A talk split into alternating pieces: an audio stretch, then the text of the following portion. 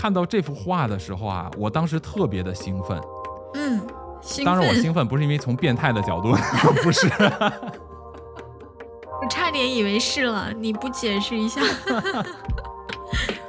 我就感觉我终于抓到了达芬奇的小辫子可以让我八卦一下的事件了，你知道吗？其他的我都是一脸崇拜的样子。什么呀？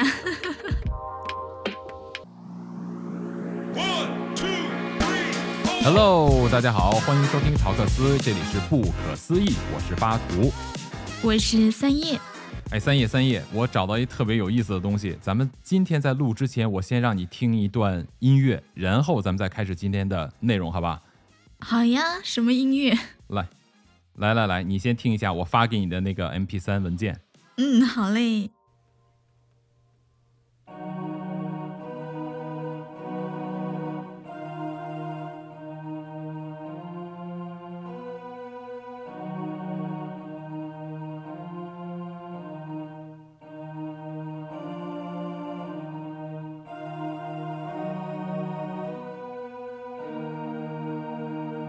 哇，这一段音乐听起来有一点点诡异的感觉？诡异吗？我听着觉得好神圣啊！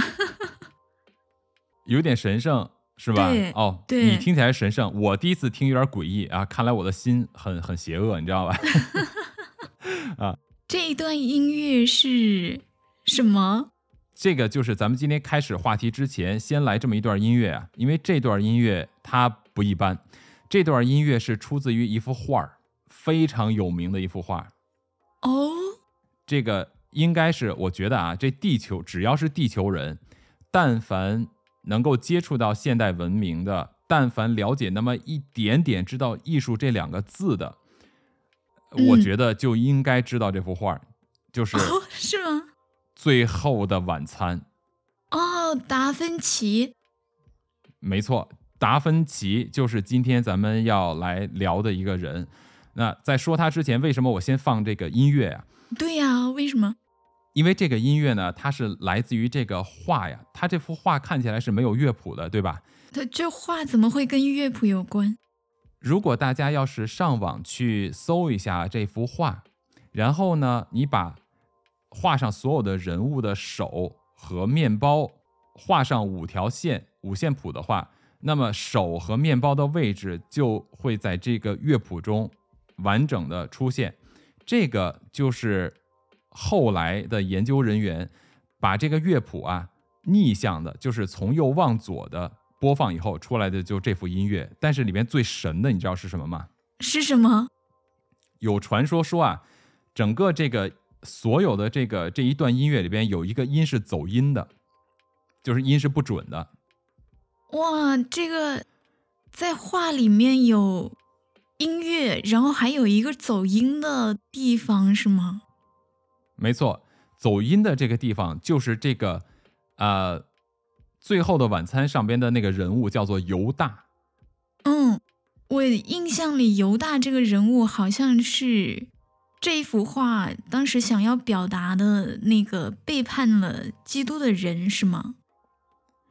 啊、其实这个不是这幅画要表达的，而是说嗯在圣经中出卖了基督耶稣，导致基督耶稣被钉到十字架上的这个人，这个叛嗯徒就是犹大，而犹大也在这幅画上，所以呢，这幅画有一个音不准的，就是在犹大这上面，这个就是达芬奇在画画的时候无形中，或者说他是故意的用画用音乐的方式表达出来。哇塞！这个也是我这一次找资料的时候才发现的这个东西。对啊，就是一般人也发现不了啊。如果是这种方式的话，这个就要说到今天咱们这主人公，嗯咱们这个节目一般都是一个不正经的节目嘛，对吧？咱们聊的 基本上聊过的所有的话题都是咱们没事给人家强行去安装一些不属于人家的东西，然后把人家变成一个奇奇怪怪的事物。嗯，是啊，是啊，对呀、但是咱们今天这个达芬奇这个人啊，根本就不需要我们去给他开脑洞进行强行安装，因为这个人给自己强行安装了太多东西了。哦，我们就已经没办法再给他装了，是吧？我没错，我是觉得达芬奇这个人啊，嗯，他的实际做出来的东西远远超过我的脑洞，所以我没有办法去把 这么一个现实中存在的人物，然后再嗯。去给他进行一个强行的安装，变成其他的一个什么存在，哦，他本本人就已经非常太神厉害了，太神了！我觉得，如果说我们要是有外星人或者是高等文明的存在的话，如果嗯。把高等文明或者我们的未知的这个存在定义为神的话，那我觉得达芬奇应该就是现实中存在的类神，就就我觉得他就是神的存在，没错，哦我觉得他就是几乎就等同于神的存在啊，这个就那太厉害了。对，那我更想知道了，他是一个什么样的神？而且达芬奇这个人很有意思啊，他又验嗯证了一句特别、特别有趣的一句话。你看，我不知道你有没有听过这句话，就是之前有一个梗叫做“啊、不会开车的什么什么，不会开车的裁缝不是个好厨子哦，对，有听过，”，就类似这个是吧？对，是在达芬奇的身上可以完整的表现成，不会解剖尸体的飞机工程师就不是个好画家。这句话是要表达他是真的 什么都会，是吗？哇，根据这个网上的资料啊，达芬奇呢，他是一个什么人？他是在意大利文艺复兴时期出生于佛罗伦萨共和国的这么一个博学者。博学者，对，就是什么都知道，什么都会啊。比如说哦这个博物学家、博学者和博物学家可能还有一点点不一样。博物学家的话，比如像达尔文，嗯，他其实不是个呃生物学家，他更应该叫做一个博物学家，就是什么他都知道，什么他都见过。嗯这个东西你只要拿到他面前，他就能给你讲出一二三四五六七，就是一个博物学家，他认识很多嗯很多很多的啊、动物、植物什么乱七八糟的。对，但他仅限于知道，是吧？对，达芬奇就不一样了，他是一个嗯博学者，是他不光是知道，而且他还可以自己研究，他还可以创造。哇，据网上的资料啊来描述他的话，可以把这个达芬奇描述成一个什么人呢？他是在这个绘画、音乐、建筑、数学、几何学、解剖学、生物学、动物学、植物学、天文学、气象学、地质学、地理学、物理学、光学、力学、发明、土木工程哎啊，呀，还有他的本职工作——艺术家。天哪，这里面有一些学我都还没听说过。对对，而且这个里边有很多没有说的，比如说，嗯，他还是一个这个军事家，军事家，对，他还制造武器，比如说他还是一个导演，哦，天哪，那他无敌了，他在这个地球上。还没完，他还是一个音乐家。哦，对，刚刚你说到这个《最后的晚餐》里面，我就觉得很奇怪，他怎么会在里面加入乐谱的东西呢？他肯定是自己很了解了。不光是了解啊，他本身呀、嗯还会演奏一种乐器，但是这个乐器现在似乎已经啊、没有人再去演奏了，没有人再去使用了。这个乐器呢，就类似于小提琴和大提琴的这种就是弦乐的乐器，而且啊，嗯他不光是会，他还自己做。后来呢，他还教别人去演奏这个乐器，这么厉害吗？所以这个人就特别特别神。哦，我突然有一点不服了。凭什么他什么都会？我学一个专业，我觉得我一辈子能把一个专业给学得会，你就不要说精通，就已经感觉很自豪了。这个就是你说的这个做梦的时候，为什么在梦里面变成更强的这种存在的不是你是吧？你就开始嫉妒。是啊，嫉妒。咱们这个人呢，还是要按照咱们的惯例吧，咱们嗯还是要正常的、好好的去把他给讲一下这个人的来历，对不对？对对，我们都知道达芬奇，达芬奇的原名叫做雷奥纳多·迪塞尔·皮耶罗·达芬奇。哇，这么长，有什么特殊的意义吗？他这个名字的意思啊，叫做芬奇城。这个达芬奇实际上是一个地名，所以呢，意思是说在芬奇城，皮耶罗先生的儿子雷奥纳多。哦，对，所以他的名字不叫达芬奇，达芬奇只是他出生的这个地方，他没有姓的，就是他没有姓氏的。嗯，原来是这样。为什么没有姓氏呢？因为达芬奇呢，他的父亲和他的母亲啊，身份非常不对等。他的父亲是一个很有名的一个律师，嗯是有比较高的社会地位的，而他的母亲呢，只是当时的一个农场上的农妇，所以他们两个相爱，没有办法真正结婚，就生下了达芬奇。达芬奇是一个私生子，哦，不被认可。你说的对，他不被认可，这个就是他为什么没有姓氏。哦，原来是这样。对他只有名字，嗯嗯，他只有雷奥纳多。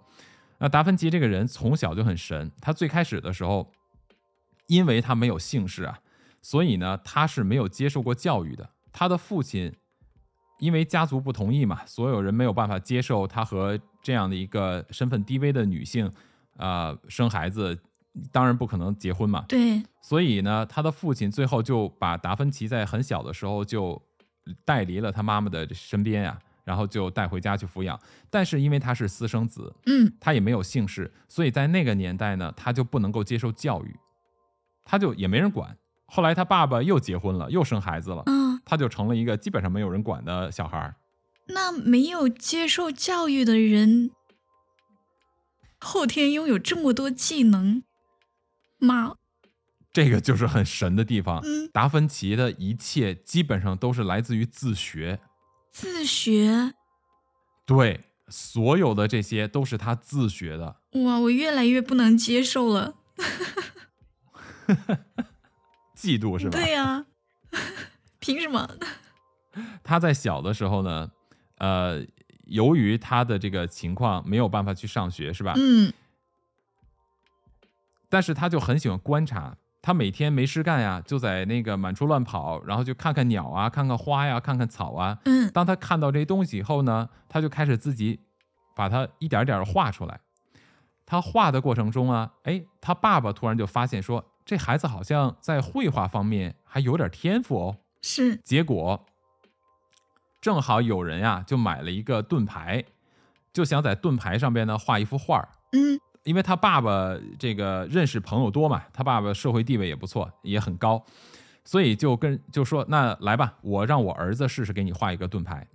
结果呢，就把这个人的盾牌拿回来了，嗯就让达芬奇啊，就让雷奥纳多给他去画。结果小雷奥纳多呢，就给他这个呃盾牌上面就画了一幅画，画了一个这种猛兽，结果看起来就很真呀、就非常非常好。哇，他爸就把这个东西就拿到这个外边去卖了，卖了一大笔钱。哇，这是他小时候发生的事情。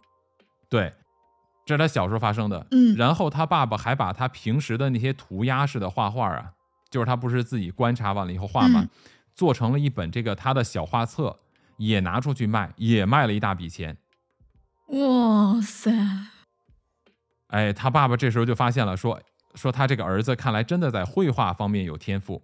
当时他爸爸就跟一个啊佛罗伦萨帝国的一个比较高层的这么一个人，应该是一个那种你你懂的啊，就是一种上上流社会的一个嗯很厉害的人嗯啊、就说了他儿子的事情。这个人呢就建议他爸爸好好去培养一下达芬奇的这个绘画，然后他爸爸就把达芬奇送去了当时佛罗伦萨最有名的一个作家那边去学画画。嗯，这个作家就开了一个工作室嘛，他就在里边跟他学。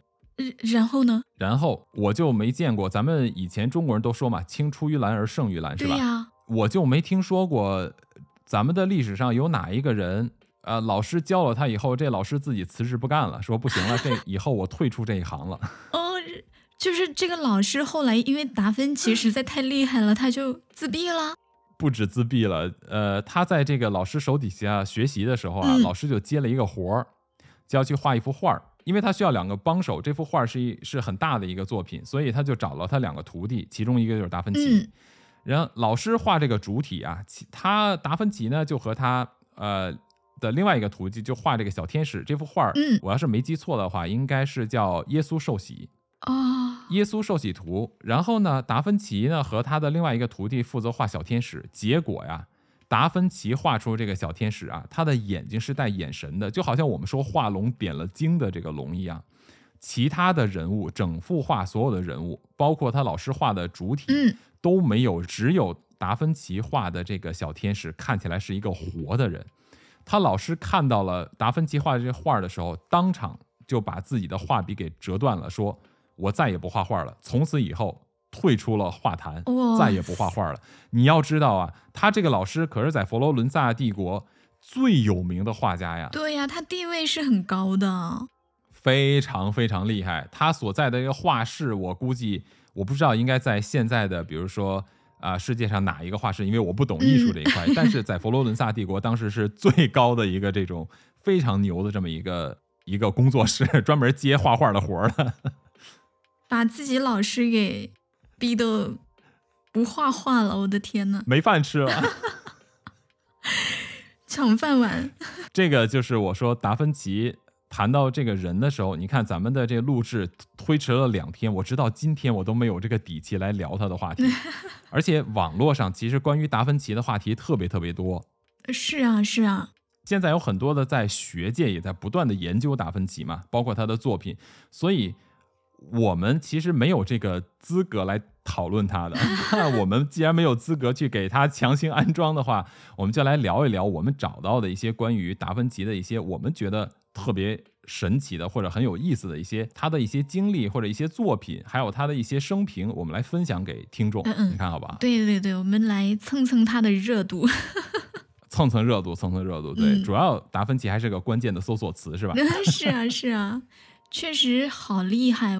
我也去看了一些资料，就是我没有看很多，但是被震惊到了。嗯，哦，哪些方面被震惊了？比如说，他有一些画，他那个画呢，可能在当时大家只觉得他的艺术成就非常高，因为他有一些特殊的绘画手法。但是到后世，到我们现在就会发现，这些画里面居然还隐藏了一些玄机。对对对对对，对呀、巴图也有看到这个，对吧？有啊，这个可能就是有两幅画，应该是呃，不管你懂不懂艺术的人，嗯我相信上过学的人或者稍微有一点常识，应该都会知道嘛。一幅是刚才我提到的《最后的晚餐》，嗯，对对对，对吧？它是在一幅教堂里的一幅壁画。对，另外一幅呢，就是最最著名的《蒙娜丽莎》。是啊，是啊，蒙娜丽莎这一幅画是从小到大都一直在听别人讨论的。不是还有首歌嘛，《蒙娜丽莎的微笑》，但是这个蒙娜丽莎，她的这个名字本身应该叫做丽莎夫人，蒙娜是夫人的意思，所以呢，丽莎是名字，不应该叫蒙娜丽莎，应该叫丽莎夫人。哦，原来是这样。这两幅画呢，其实里面有非常多的玄机，呃，有非常非常多的资料，大家其实都可以自己去拓展、自己去寻找的。我相信有更多的，不管是媒体啊，还是一些呃视频呀、还是一些文字性的东西，他们所所阐述的内容远远会超过我们。那我们今天就把这两幅画简单的跟大家说一下，它里边比较有趣的点，有兴趣的朋友可以更深入的去调查，好不好？嗯，可以，我觉得可以。第一幅这个《最后的晚餐》，就像刚才咱们已经提到的，它里边隐含了一一段音乐。你听了这个音乐以后，我听的是有点诡异，可能是因为我有一个先入为主，就是我先看到了有这么一个东西，嗯里边存在了犹大，嗯，然后我再去听的时候，我可能更注意的是那个就不完美的地方。但是如果你直接听这个音乐，你你说的没有错，其实它就是一个颂诗，是吧？对，就是这种颂诗感觉的音乐，像教堂的那种啊、颂诗班呀唱的这种这种这种歌是吧？就是这种音乐的感觉就是这样的。对，对，而这个呢，它并不是说画成了一个五线谱，这是后世人在研究它的时候才把它哎，看着从这个规律上面看来，怎么这几个位置怎么有点像一个乐谱的状态呢？结果就真的画了五条线，就真的有这么个五线谱，而且还是因为研究了达芬奇本人以后，重新来研究他的画。因为研究了他本人以后，发现他音乐、绘画、艺术、文学什么，反正什么东西他都懂嘛。嗯然后呢，别人再来看他的画作的时候，就会想说，那既然他懂音乐，会不会他的画里边也蕴含着音乐呢？为什么会有人去联想到说他的画中会不会蕴含音乐呀？是因为他达芬奇还是一个数学家。他还是一个数学家。对，刚才我不是提到了吗？嗯就是包括在数学呀、几何呀这些，他都有非常深的研究。对所以他在物理学、光学、力学 都有非常非常卓越的这个呃怎么说呢成就。嗯，而且我们还要知道，像物理学呀、光学这些东西，在他那个年代嗯还没有完全的形成一个人类现代科学的体系。因为现在我查了一下资料，嗯。我们对科学的历史，就是现代现代科学的历史的界定的时间的话呢，有的说是大概两百多年，也就是十七八世纪嗯。的时候开始的；有的呢，就是说大概可以推到五百年左右，也就是在文艺复兴时期。但是这两个的原因我，我也仔细的看了一下，呃，他们就界定这个时期的原因之一，就是我如何来界定现代科学的这个定义，就定义可能不太一样。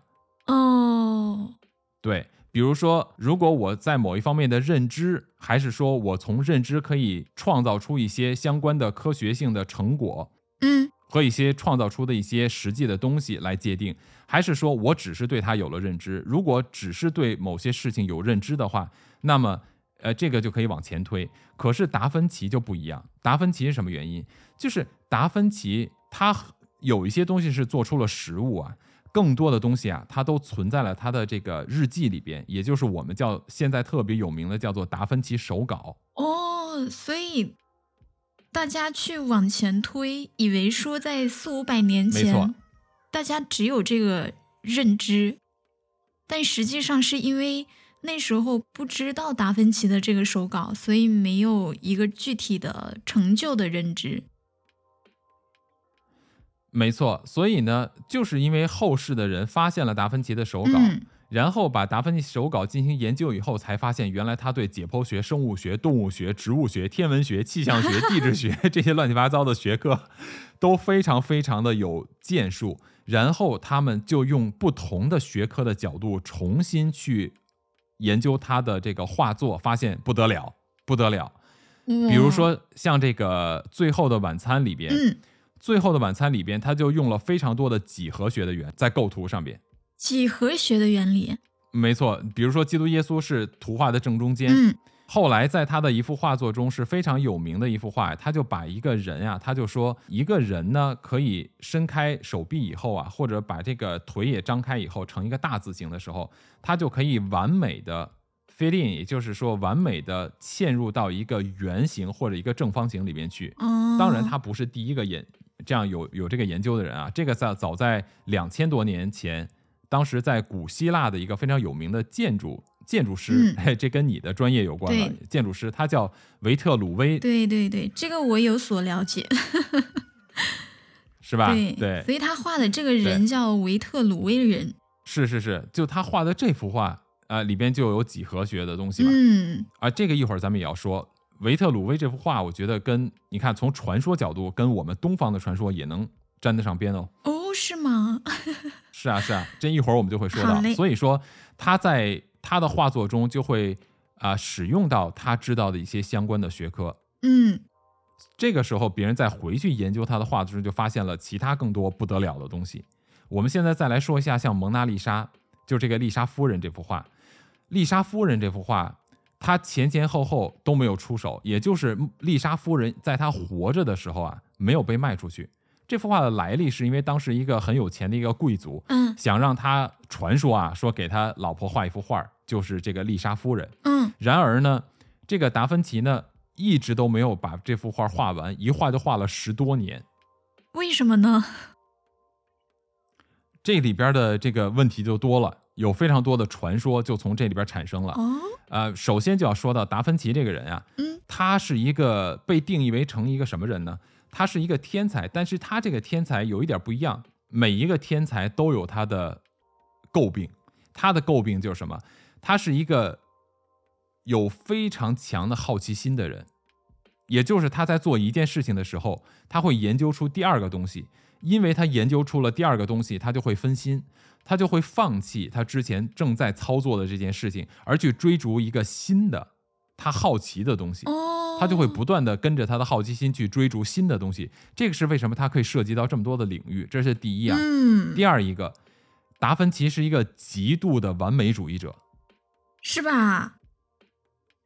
对他只要觉得这个东西不完美，他这个东西就不弄完。他的留下的画作非常少啊，就比起很多，你像梵高吧，梵高一生好像画两千多幅画，这么多，对，梵高画了两千多幅画留在世上，现在对吧？嗯，毕加索是不是也画了非常多的画？对呀、他很多画，他画了一万五千多幅，我印象里。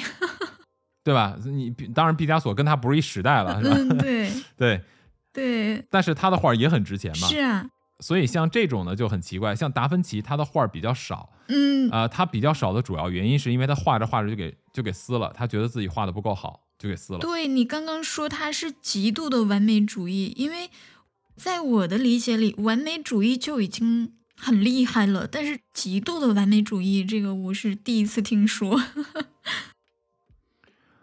他极度完美主义到什么程度啊？嗯就是比如说丽莎夫人，这个也是很多传说的来源。有的人呢是说，因为他是极度的完美主义者，所以他他总是认为想追求把一个人物画到一个他认为完美的境地，才会给别人作品。嗯，他的这个声，你知道，就是在他的中晚年呀，声名狼藉。哦，一个原因是什么？就是因为当他成名以后，很多的贵族、有钱人都找他画画，或者找他拿一些作品，但是他都没有办法给人完成，就是人家交了钱，这个始终拿不到货，你知道吗？所以别人就很生气。就是最早的歌王。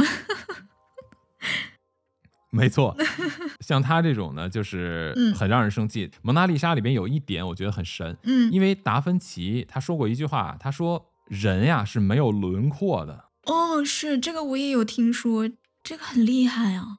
对吧？对他说人是没有轮廓的，所以他就创造了一种新的这种呃画画的这个画法，就是把人物的轮廓呀，把它这个模糊化。嗯，所以呢，这十几年过程中，你就会看到啊，蒙娜丽莎的脸呀，被这种薄薄的用不同的颜用颜料一遍一遍的往上涂啊，就为了虚化这个轮廓呀，涂了有三十多层。哇，这么多啊。十几年的时间，他一直这样涂涂涂涂涂，就不断的累。所以说，整幅画它有很多个底稿，嗯，就经过现代人的研究啊，蒙娜丽莎它有非常多的底稿，就是叠在一起的，相当于是一张画贴了一张，一张贴了一张，里边有不同的这个东西和内容。所以它其实不是拖延了给画的时间，是因为他追求完美，他想把这个画画到极致的完美。没错，那他说要画这个极致完美时候，就让我们我们这个节目嗯，就会产生一个联想。哦，什么联想？为什么达芬奇认为人是应该没有轮廓的？他说人的轮廓是我们想象出来的。你看这个画就有问题了。哦，是哎，为什么是想象出来的？阿凡达是不是我们想象出来的？是的，嗯，嗯，所以根据咱们节目的这种胡扯的特点呢，我就会认为，达芬奇说的这个话，实际上在暗示我们说，我们其实是一个虚拟状态，我们并不是我们眼睛看到的样子，哇，而我们只是被创造出来的，对耶，而我们真正的存在只是意识界。哇塞，这个我就想到了，说我们的大脑它会去自动处理一些我们眼睛看到的东西，于是呢，我们想到的跟我们看到的其实是不一样的。比如说，我们看到的画面，它其实是一帧一帧的，但我们大脑会给它处理成一个动画。对，哦，那确实啊，所以达芬奇他是知道真相的人。我觉得这种特别神的人都有可能知道真相。嗯，他知道这个世界宇宙的真相，我觉得是有契机的。我们姑且不说在一个人身上能出现这么多的奇迹哈，对啊，咱们之前聊皇帝是外星人那一期，觉得皇帝就够神的了，是啊，感觉皇帝一人创造了整个文明啊。嗯，对对对，但是皇帝大多是传说，而达芬奇是实实在在的真实存在。嗯，对啊，对吧？对而且他留下了自己的手稿，所以这是他我们完全可以去证实的东西。而皇帝呢，我们最多叫做无法证伪，对吧？对，所以这个还是有本质差别的。那就要说到一个问题啊，什么问题？达芬奇在小的时候，他不是满处乱跑吗？因为他没有上学，嗯，对吧嗯，对，结果有一次他在外边玩的时候，就走到了一个山洞，哦，他觉得这个山洞看起来就有点恐怖，但是达芬奇本人呢是一个好奇心特别强的人，于是乎他又走进了这个山洞。但是从他走进山洞里边以后，他看到了什么，接触到什么，没有人知道，他也从来没有提过，他只说我进了一个山洞。别人问他说：“你山洞里看什么了？都有什么有什么恐怖的吗？有什么怎么怎么样吗？”他都没有说，没有记载他具体山洞是什么，山洞里面看到什么没有。按说一个小孩儿嗯进了山洞，首先第一点，一个小孩很难进山洞吧？嗯，对呀、我觉得如果我要是看到一个山洞乌漆麻黑的，对吧？吓死！如果不是里边有什么有那种可以召唤我的，让我对我产生极大吸引力的，我肯定不会往里边去的。对，所以呢，他进去以后出来了，他也没有说山洞里面有什么，这个就很奇怪。然后他就整个人生开挂。当然，我们也没有办法去证实他是进了山洞以后才显现的这种绘画天赋也好，什么也好，还是说这个进山洞之前就这样。所以这个我们没有办法去证实。我至少没有查到一个有这种呃比较可靠的资料嘛。嗯那我们根据我们公我们这个节目的调性，我们就认为他在之前没有显现出这么大的能力。对，我们就通过这个传 说来开个什么小小的脑洞。是，所以这个就是他进去以后，然后他就整个整个的人生就开启了这种无限的创造力。嗯，他在画蒙娜丽莎的时候，现在我们我们现在人呀去研究达芬奇的画作，达芬奇本人现在很多的新的研究都是看他的手稿，了解这个人以后，对吧？刚才我提到过了，再重新去看他的作品，对对对，你就会发现一个问题：什么问题？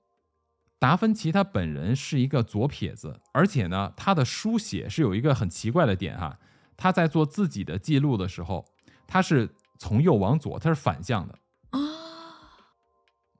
他是用右呃用左手啊，从右往左书写。比如说我们拼写一个字母，对吧？比如拼写 love 这个词，嗯，正常拼写是 L O V E，对不对？对，他书写的时候是 E V O L，反过来写。但是他这个，比如说 L，它反过来写的这个形态是跟我们正着写的形态是一样的吗？它是两个。嗯，如果他写信的时候，写信给别人的时候，嗯为了让别人看的时候，嗯他就会把这给正过来写，也就是说，你可以正常阅读。但是他达芬奇的手稿上边，就是他自己的日记，全部都是反着写的。所以他就是不想让别人一眼就看懂。这个有的人就是这么认为的，说他这可能就是为了让别人没那么轻易的看懂他在写什么，对吧？对呀、也有的人认为呢，就是其实他自己本人记录的时候是比较习惯于啊、反向书写，所以当他只给自己看的时候呢，他就把这种反向就最舒服的方式来写嘛。我个人认为啊，嗯，就是所谓的加密啊，倒不至于。我个人理解呢，就是他可能就是我怎么舒服就怎么写了。对于这个所谓的为了不让人看懂啊什么之类，这有一点过，在我看来有一点过度解读了。哦，是吧吧？你要是说让我写东西，对，如果我写给我自己看的，我肯定就是按照这个我舒服的方式去写，这个倒没有什么特别的。但是比较特别的是什么？是什么？如果大家上网去搜一下，嗯，你就会发现它很多的东西啊可以镜像，镜像以后呢，就变成了两个相反的画面嘛。对，结果蒙娜丽莎这幅画，你把它镜像以后，在两幅画的交集的部分会出现另外一一幅图，就是一个外星人的样子。这个是不是巧合啊？也有人说是巧合，但是呢，为什么会有人认为他是在揭示一些跟外星人有关的事情？对呀对呀就是因为在他那个年代，他一个人突然就做出了非常多完全没有办法让别人去理解的事情，比如说，他是人类第一个做出天文望远镜的人。啊，是的，之所以以前我们一提到天文都提到伽利略嘛，对，他比伽利略早一百多年。哇塞，这人越来越神奇了。他的手稿里边还有什么？还有这个坦克，嗯，被称为现代坦克的原型。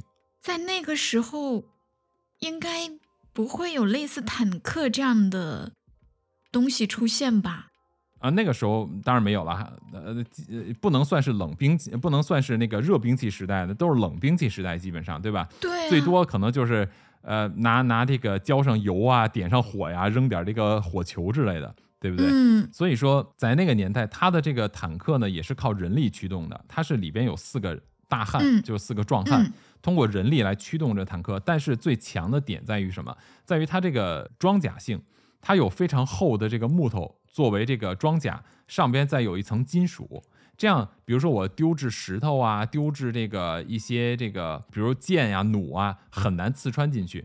但是它外边在走动的过程中呢，它会有一圈锋利的像匕首一样，它一边走一边转，然后就靠近它就可以被杀死，你知道吧？嗯它还做了另外一个，呃，可以在这个就是用马拉的车，用马拉的车的在滚动的过程中呢，它四周形成了一个像一个转动的伞一样，然后上边有这个弯刀，也就是马拉着这个车走过去就可以伤及到很多的这个就步兵嘛，这都是他设计的一些武器。哇塞，还有远程的这个弩啊，他造了一个，就是在他这历史年代，呃，人类上最强大的一个弩，嗯，是可以射程非常非常远，杀伤力很强。这些东西啊，我理解他发明这些东西应该都会有一个实践的过程，去证明他这个兵器造出来真的能达到那个效果，对吧？但是他的这个手稿感觉嗯。好像就直接是一个成品，他的这个手稿，嗯、是这样，嗯。他有很多东西其实是自己造过的，像我刚才说的，目前没有没有找到它的原型，因为在那个年代，大部分的东西它还是靠木质的，所以估计是没有办法很好的保留下来，这是第一。嗯所以呢，你没有看到它实际的成品，但是它的手稿能够细致到这个程度，你按照它的手稿来复制出来，就可以是一个实际可以操作的东西。对，就像是他自己研究、自己玩的这种，我可以理解。但是像这种战争武器，它肯定，我理解啊，它肯定是在战场上使用了，完了之后确实有这样的效果，应该是一步一步更新的过程，完了才是最终的这个成品，对吧？但是我理解他的这个手稿直接就是一个成品了。我我没太听懂。嗯，就是你看我们记载的这个三国有个诸葛亮，对吧？他在使用一些兵器的时候，他应该不是直接研究了就能用到战场上去的。嗯哼，对，你看达芬奇，他把他的这个兵器给记录下来。那我理解他在记录之前，在画这个手稿之前是投入，应该是要投入到实战使用中去，然后才会知道这玩意儿它确实有这种功效。啊、嗯是这样的，这个跟历史有关系。嗯他的一段生平有关系。他在后期的时候啊，其实他很多时候，包括他当时给这个，呃，我要是没有记错的，当时的佛罗伦萨帝国的这个一个贵族在写一封信的时候，他就说到说，他因为当时在法国入侵嘛，嗯法国入侵意大利，在那个时候，嗯他就给这个意大利的这个上层就写了封信，在整整部就是非常长的一封信，他在整个的信里边呀，一个字都没有提到画画，哦，就是他整封信完全都没有说到他的跟艺术相关的事情，他里边却说到的全部都是他的武器、他的设计、他的工程的一些方式，嗯。然后他的一些呃跟设计出的一些武器的一些内容，嗯整封信全部都跟这些相关。所以呢，他并不是说要参加了战争，而是说他脑子里边出来的就是可以直接使用的东西。对，我觉得厉害的点就在于这个，他想的，他设计出来的这些东西，他非常确信他能够直接使用在战争里面，而且可以赢。就如果是普通人的话，能不能赢，这个咱们就不知道了。但是 对他很自信嘛，毕竟好像是没有去使用嘛。就是因为他没有去使用，而且这些东西是被后世证明了它确实有用。我觉得这个东西厉害的点在于，像古代的我理解到的古代的一些很厉害的那些人去发明创造兵器的时候，它是有一个在战争实战里面使用的一个过程，然后才被广泛的运用啊什么的。就有一个实践的过程。但对于达芬奇来说，没有办法证明他有这样的实战过程，但他脑子里有这个东西，嗯哼，好像是从什么已经知道这个兵器的时代，然后穿越回去，告诉大家，嗯，这个东西可以，然后给它画下来，这种感觉。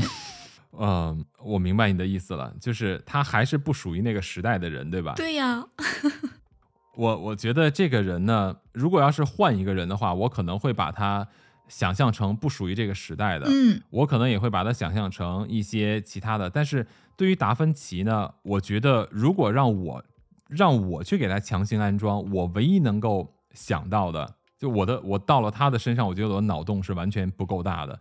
我唯一能想到的就是，也就是山洞的那一小段儿，因为在其他的任何的事件中，我都无法说它是不属于这时代的。为什么呢？嗯因为他即便是他从这儿穿越回，嗯好吧，我们姑且说是现代人穿越回去的，但是现代的哪一个人能够做到在所有的领域都懂？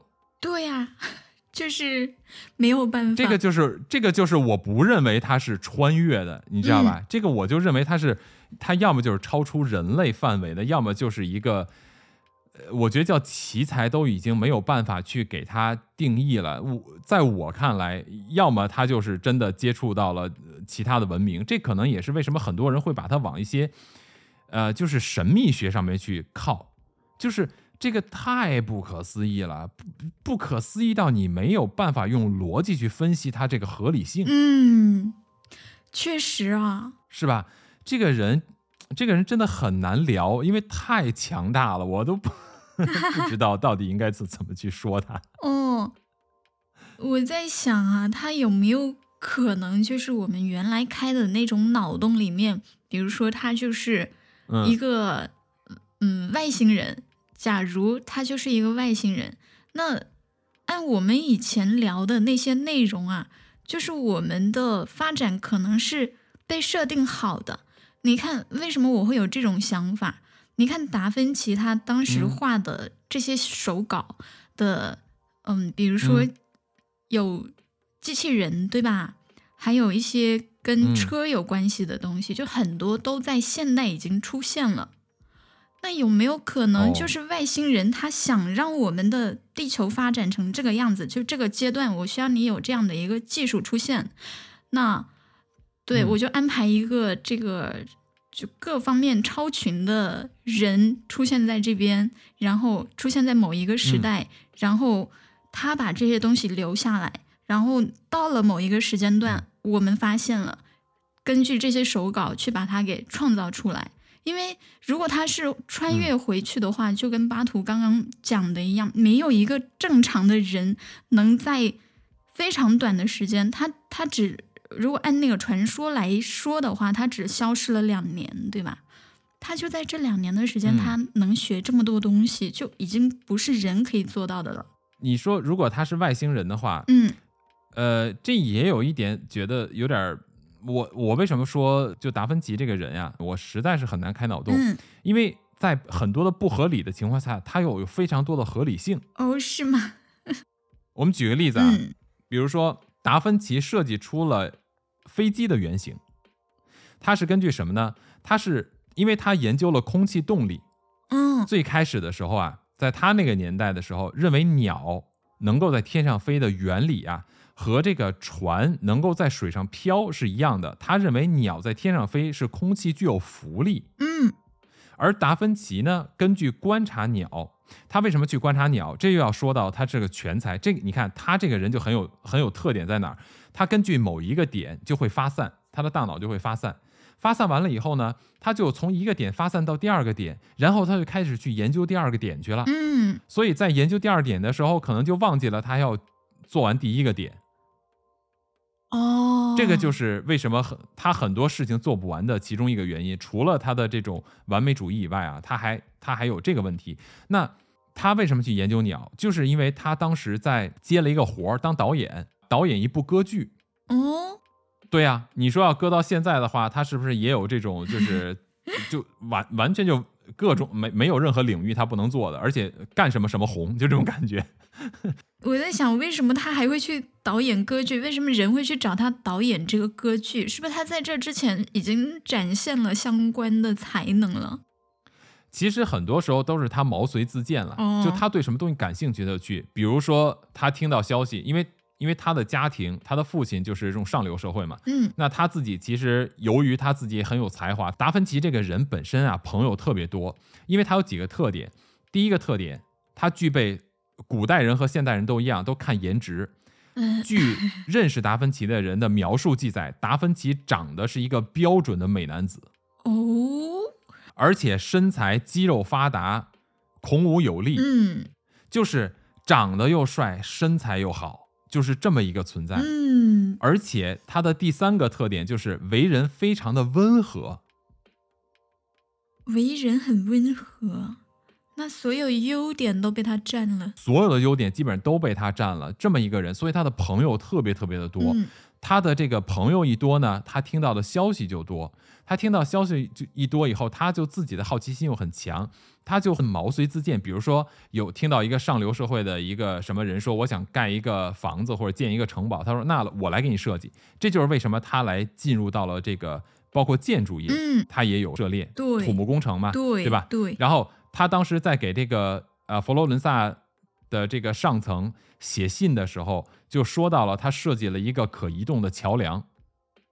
嗯。就现在你看咱们的现代科技、现代军事里边也有这种，就是啊、如何快速的过河呀，机械化的这种桥梁建设呀、搭建呀，能够帮助步兵迅速的转移呀，这种。他当时就设计出了这么一个可移动的、迅速搭建的桥的这么一个设计，这都是在他我刚才提到那封信里边写给的当时这个佛罗伦萨帝国的统治阶层的。那他呢，包括像刚才咱们说到的这个去导演一个歌剧，歌剧啊，嗯我没有去具体的看他这个事件是如何发生的，但是呢，我忘记他是被邀请的还是怎样，别人知道他有这个才能。嗯我们说这歌剧的重点是什么？就是当他在呃导演歌剧的时候，他不光是导演歌剧，整个这个剧场的设计他都要负责。如何让声音能够集中到我这边？我发出去的声音，包括我的混响啊，各方面的这些几何学、数学的东西，就全部又又开始出现了，应用了，开始。舞台灯光，舞台灯光这美工他都负责，他就是想造一个可以飞的鸟。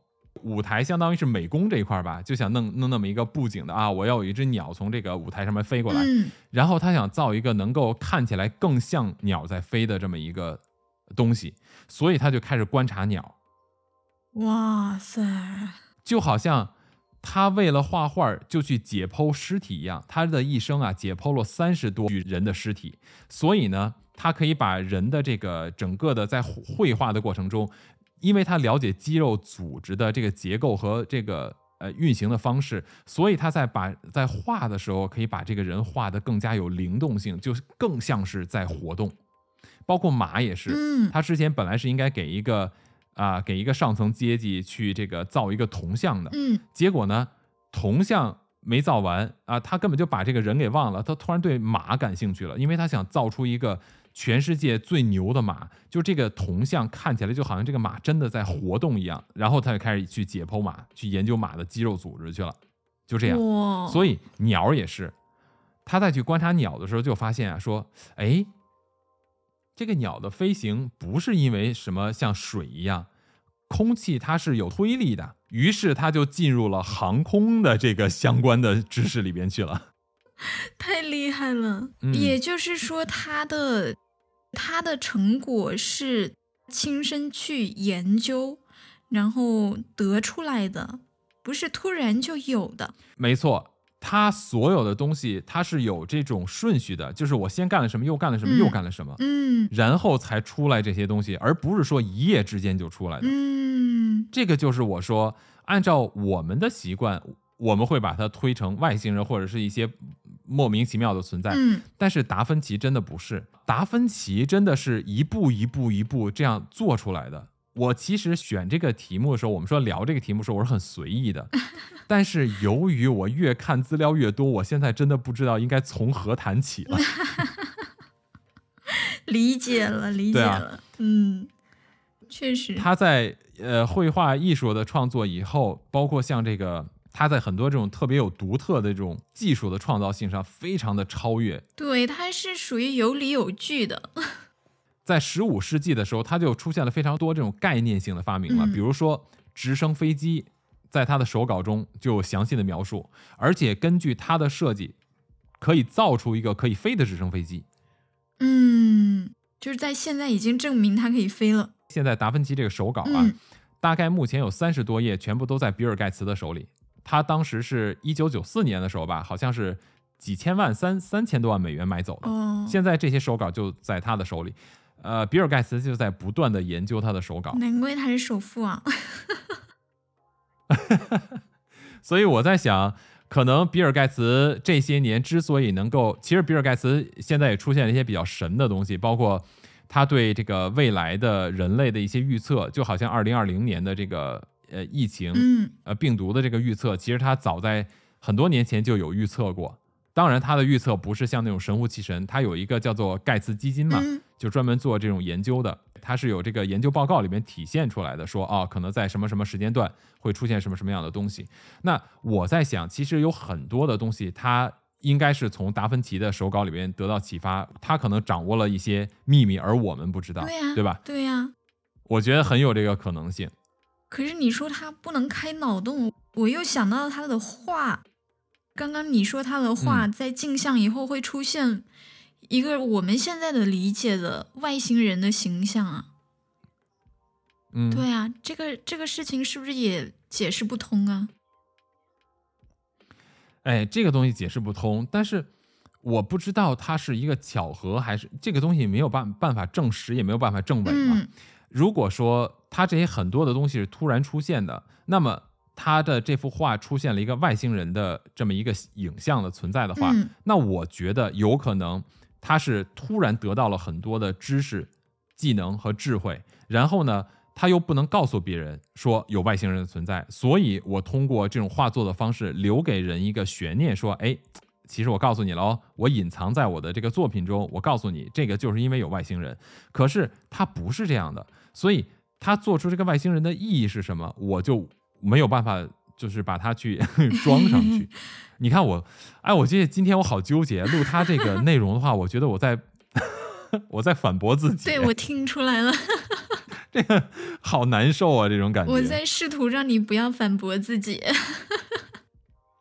但是真的好难，你看，嗯因为他的所有的这种概念性的发明，虽然是远在十五世纪，嗯，对不对？对，可是放到当下呀，都是可以已经被我们掌握的技术。比如说，还有刚才咱们提到直升机以外，它还造出军事上面，它当时就造出了机关枪的原型，就是连发的这种机关枪。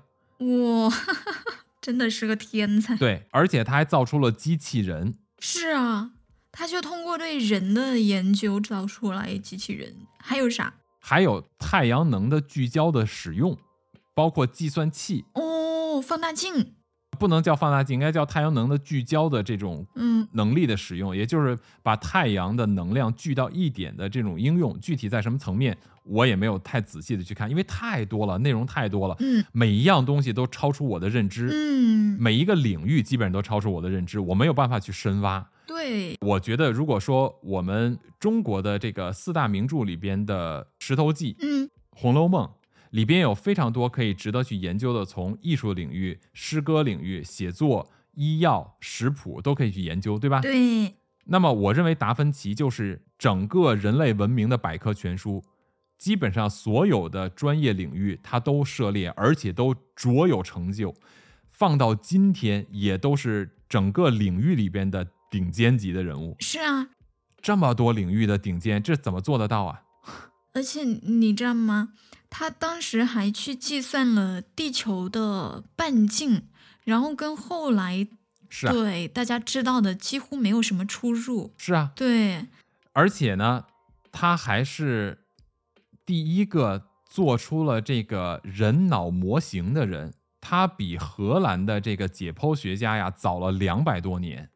人脑模型，哎呦喂，没错，他当时他不是解剖了三十多具人人的尸体吗？嗯其实当时在当时在十五世纪的时候是教廷的这种掌管的这种社会啊，所以呢，解剖尸体实际上它是一个违法的行为。非常不符合教，对对对，是一个不对的一个事情。嗯，但是他却得到了这个特权，他是被允许去解剖尸体的。哦，我以为他是偷偷的呢。有的人说他是偷偷的从这个你知道吧，就盗取别人的尸体，但实际上不是，嗯，他是得到教廷允许的去解剖尸体的。所以他那时候地位还挺高的。啊，他的地位是非常高的，嗯非常非常厉害。但是即便是这么厉害的人呢，哎，这个又说到中国有句老话嘛，“枪打出头鸟”是吧？总要遭到别人的嫉妒。哦，这个东西我不知道你有没有了解到啊？嗯这个让我看到以后，我觉得说到这儿是我今天整场内容的，我就感觉我终于抓到了达芬奇的小辫子可以让我八卦一下的事件了，你知道吗？其他的我都是一脸崇拜的样子。什么呀？咱们刚才提到啊，说达芬奇这个人呢，长相英俊，身材魁梧，对吧？嗯肌肉线条发达，就你就是要什么有什么，就这么一个完美的男人的形象，而且又是个天才。他还不在乎钱，你知道吗？他一点都不在乎钱，嗯，那真的很完美。而且我为什么这么喜欢他呀？嗯，为什么？从人上面，咱们刚才说到是他的成就，对吧？咱们现在说他这个人，嗯，从外在，你说一个人的外在长得漂亮，我觉得这个其实历史上也很多，对吧？对，但是他不光是外在漂亮，这个人非常富有同情心，哦，从哪里看出来的？而且他这个富有同情心啊，还不是说像普通的这种同情心，比如说在十五世纪的时候，他就从来不出不吃肉，他是一个素食主义者。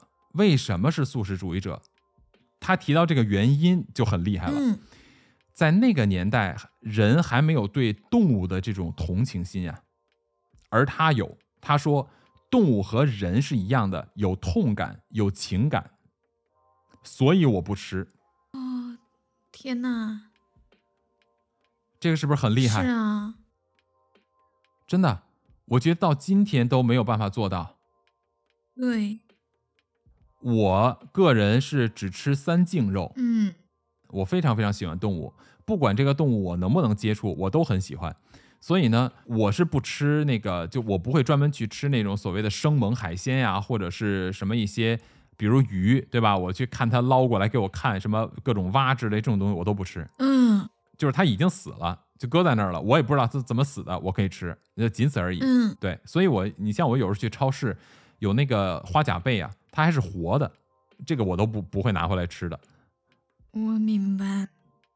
我就会去吃那个冻的那种。嗯，对啊，第二，他没事的时候呢，还会去这个市场上，就有当时有很多这种交易什么鸟啊，就各种动物的这种市场，他会去买好多好多鸟回来以后放生，好有爱心啊！非常有爱心，非常可爱的一个人，是不是？对呀、不贪财，就是他就说过这样一句话，他说那些追逐财富的人都是对知识的无知。哎呀，就是让我越来越感觉他就是知道真相的人。是吧？对还有一个就是他他还不近女色，哦，是是吧？哎，据说嗯他一辈子没有和女性发生过关系。哇塞，那他就是无欲无求了。这个也是给他招致一些灾祸的原因。嗯他当时在佛罗伦萨帝国的时候，曾经有一度被起诉了。因为什么起诉他呀？你有听过这个吗？你知道这个怎么回事吗？我不知道哎。哎，当时有，不光是当时，现在也有有人猜想说他可能是同性恋。哈，就因为他不近女色。啊、不光是不近女色，就是因为他呢，我先说他发生这件事情，嗯，这个为什么我很开心说？说到这儿，我终于感觉抓到了他的一点小辫子，可以来八卦，可以来，呃，能够稍微符合一点我们这个像人节目的一个点了，就不像人了。啊，不像人了。嗯就是像你刚才提到的，说他难道知道真相吗？你知道吗？就终于可以让我在他的身上开那么一点脑洞去联想了。不然的话，前面的东西基本上都无懈可击，就太 太奇怪了。嗯他呢，他被起诉了，他被起诉的时候的这个，也就是说，charge 他的这条罪名啊，啊、不嗯叫 charge，呃，charge 中文叫什么？就是起诉他的这条啊、指控。罪名是什么呢？嗯，对对对对对，指控他这条罪名叫做这个这个名词有点绕口哈，叫做这个性被鬼法。哈，这是什么？听都没听过。性被鬼法呀，就是性是那个男性女性性嘛，嗯，悖是呃悖论的悖，违背的悖，哦，轨是轨道的轨啊，有这么一条法律，就是被鬼法。这条法律呢是什么意思？在当时这个当时那个时代啊，嗯，呃，任何不以这个生殖为目的的性行为都属于违法行为，哦，还有这种法律知道吧？对对对，就是在各位听众的游戏中，是吧？你们在嗯和自己另外一半的这种呃热身活动中的所有的行为，只要不符合结果是为了生小孩的，全部都是违法行为。所以达芬奇有过这种行为。有人说，比如说啊，如果传说他是同性恋的话，那么嗯同性恋之间的行为，所有的这一切都是非生殖性的嘛，嗯，对，对不对？因为他生嗯不出小孩嘛。信不光是说同性。之间，对，就异性之间的一些方式啊，大家自己去自自己去想吧，自己去想吧，我就不在这儿说了，你们自己去想。很多的方式，只要这个方式没有办法直接让你去生小孩的话，那么嗯，这个都属于这都归为这一条法律中，都是违法行为。哎，那我就想知道，巴图刚刚可说的是这个不像人的行为。我为什么说它不像人的行为呢？对呀，为什就是么呀？现在我要给你看一幅画，好吧？我给你看一幅画。首先啊，我给你看之前，我们先说一下达芬奇他的这个蒙娜丽莎。我们刚才说到蒙娜丽莎，蒙娜丽莎呢，它有非常多的猜想，还有一些人猜想他什么，说也许蒙娜丽莎是他在画他的母亲，嗯，因为现在不确定这个丽莎夫人到底是谁。嗯，对，是的，对吧？第二一个呢，在当时这个社会的时候，为什么说蒙娜丽莎的微笑非常奇怪？因为她的微笑，首先第一看起来过于真实，它不像画的，它就像这个人在朝你笑，就非常非常真实，而且有那么一点点似笑非笑，有点开心，又有点失落，又有点为了笑而笑的，就就不知道是哪一种笑，你看不出来，就很诡有点异。有点愤怒。反正就是很怪异的一种笑，而且在当时的那个社会，贵族啊以笑为耻，认为笑是很轻浮的一个表现嘛，不能笑。不能笑。所以呢，就是他这个微笑的画这样的画本身就是违背当时社会现状的。嗯，第一，这一幅画就提到这一点，我认为达芬奇实际内心是个反骨，哦，你知道我的意思吗？他其实是非常反对很多当时社会社会的结构现状的。包括他刚刚那个性被鬼法违反性被鬼法，也是因为他的反骨吗。这个就不知道，因为最终没有定罪，也没有确凿的证据他是同性恋，也没有确凿证据他确实和男性发生了关系，只是有人说，所以就起诉了他，然后经过调查，没有给他真正的定罪。嗯这个在我看来呢，应该就是要么就是他得罪人了，对吧？他老接活儿，但是都不给人画完了，不高兴了；要么就是有人嫉妒他，是吧？总之呢，给他泼脏水啊！人嘛，我觉得地球上人都一样，不是用钱栽赃你啊，就是用女人栽赃你，是不是？现在好了，你对女人不感兴趣，那我就用男人栽赃你。坏死了这些人。现在也有啊，你比如说，你嗯你在外边看到一个长相非常漂亮的男生，嗯，然后就会有人说，哎，你看他长那么好看，十有八九是个同性恋。同性恋，这是在夸他。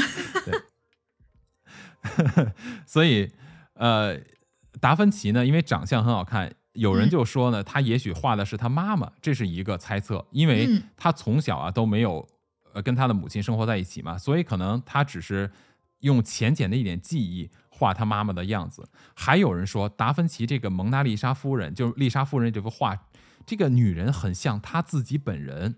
所以有的人就说呢，哎，会不会这其实是达芬奇的一个自画像？他其实想让自己成为一个女人，哇，我鸡皮疙瘩都起来了。对，所以这个也是一个猜想。还有一个就是他的很多的画作中啊，很多都是女性，或者说呢，他的画作中的人物形象啊，都是这种女性化的面相。对对对，我在看资料的时候，我就在想，为什么他画的几乎都是女性啊？对吧？对啊，所以这儿还有一幅画，我估计你应该也是看过的，不过我还是想发给你。嗯，这幅画的名字叫做《印加魅帝天使》，不知道你知不知道这幅画？我好像听过，但是没没太有印象。来来来，我发给你，咱们看一下哈。好呀，好呀。来收获，哎，啊，看到没？看到了，这是个，是不是很奇怪？这是个女人还是男人？对不对？哎，如果大家不知道我们在笑什么，你们自己上网去搜一下，很容易搜啊。搜一下嗯达芬奇的画，叫做《印加魅地天使》，魅惑的魅，地狱的地，天使啊，印加魅地天使，就像印加文明那个印加魅帝天使。OK，大家去搜一下。然后呢，我还特意的给这个咱们三叶有这个明确的描绘了一下，所以来给你一个大图。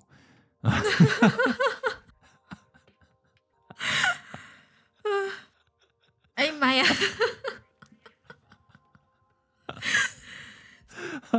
来来来来，也许这个是他自己的哟，嗯，好吧，真迹。十十五世纪的哦。哇塞，有点厉害呀。看到这幅画的时候啊，我当时特别的兴奋。嗯，兴当然，我，兴奋不是因为从变态的角度，不是，我差点以为是了，你不解释一下？没有没有没有。我说我看到这幅画的时候特别兴奋的原因，就是因为我终于抓到他的小辫子了，我终于嗯可以在这个点上边开启我们的这个脑洞了。嗯，什么脑洞？我在想，这个会不会他其实就是像你刚才提到的，他知道人类的真相。我们经常说，比如说这个雌雄一体啊，哦，对，雌雄同体。哦，对，雌雄同体。我们按现在的理解，我们认为说，呃，两个应该是分开的，对吧？如果嗯两个有变化或者结合的话，是一种不正常。那么嗯，它是不是其实一一直在表现的意思就是说，无论你是什么性别，对吧？你看他说几点，第一，他的画里边很多的这个男性的画像的面相都比较女性化，是不是？是第，二一个，他画出了这个印加这个魅帝天使这幅画，他更加清晰的把这种器官的东西也都给你表达了清楚，而且放在同一个人物上边。第三一点，他还提到了说，人本身是没有轮廓的，那么这些器官难道不是轮廓的表现吗？对呀、所以我在想，会不会他想借此告诉我们，你想，如果是阿凡达，它还存在这些东西的问题吗？嗯，不存在。所以我到这儿的时候，我在想，也许啊，他是真的知道了宇宙的真相，想告诉我们不要，你看，他不追求名，不追求利，嗯，然后不追求爱情，不追求这种女色，嗯，同时还告诉你人物是没有轮廓的，然后再用绘画的形象去表现出人不要过于追求自我的表现形式。其实你的性别就是一种自我表现形式，你的自我表现形式如果过多的话，就会把自己束缚在某一个小世界里边。比如说女性世界或者男性世界，或者你被孤立于这两个世界之外，就是你要么是同性世界，要么就是奇怪的世界。所以，如果人没有了这些想法的话，是不是可以让你的思想会更自由一些？哇，是啊，当你不拘泥于我的自我的这种社会层面或者别人眼中的角色定位的时候，我的思想是不是可以更更加的这个开放一些？或者说，我们的情绪的表达是不是就可以有更多的方式？举一个简单例子，这就是我的一点感悟。如果我不把我自己归于一个男性角色，那么当我伤心的时候，我是不是就可以哭出来？对，我是不是不用去拘泥于说男人为什么要轻易的掉眼泪这样的事情？哇，确实，我听明白了。那其实女性也有非常多呀。你对你理解我的意思了吧？我听明白了，这个真的好高啊！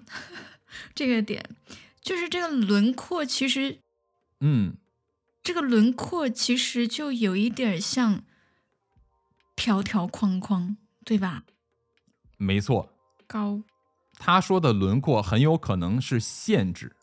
嗯你看啊，我们来评判一个人长得好看和不好看，是不是都是从轮廓上面开始的？是比如说他是什么脸型，他的嗯眼睛是大是小，是双眼皮是单眼皮，哪一个跟轮廓没有关系？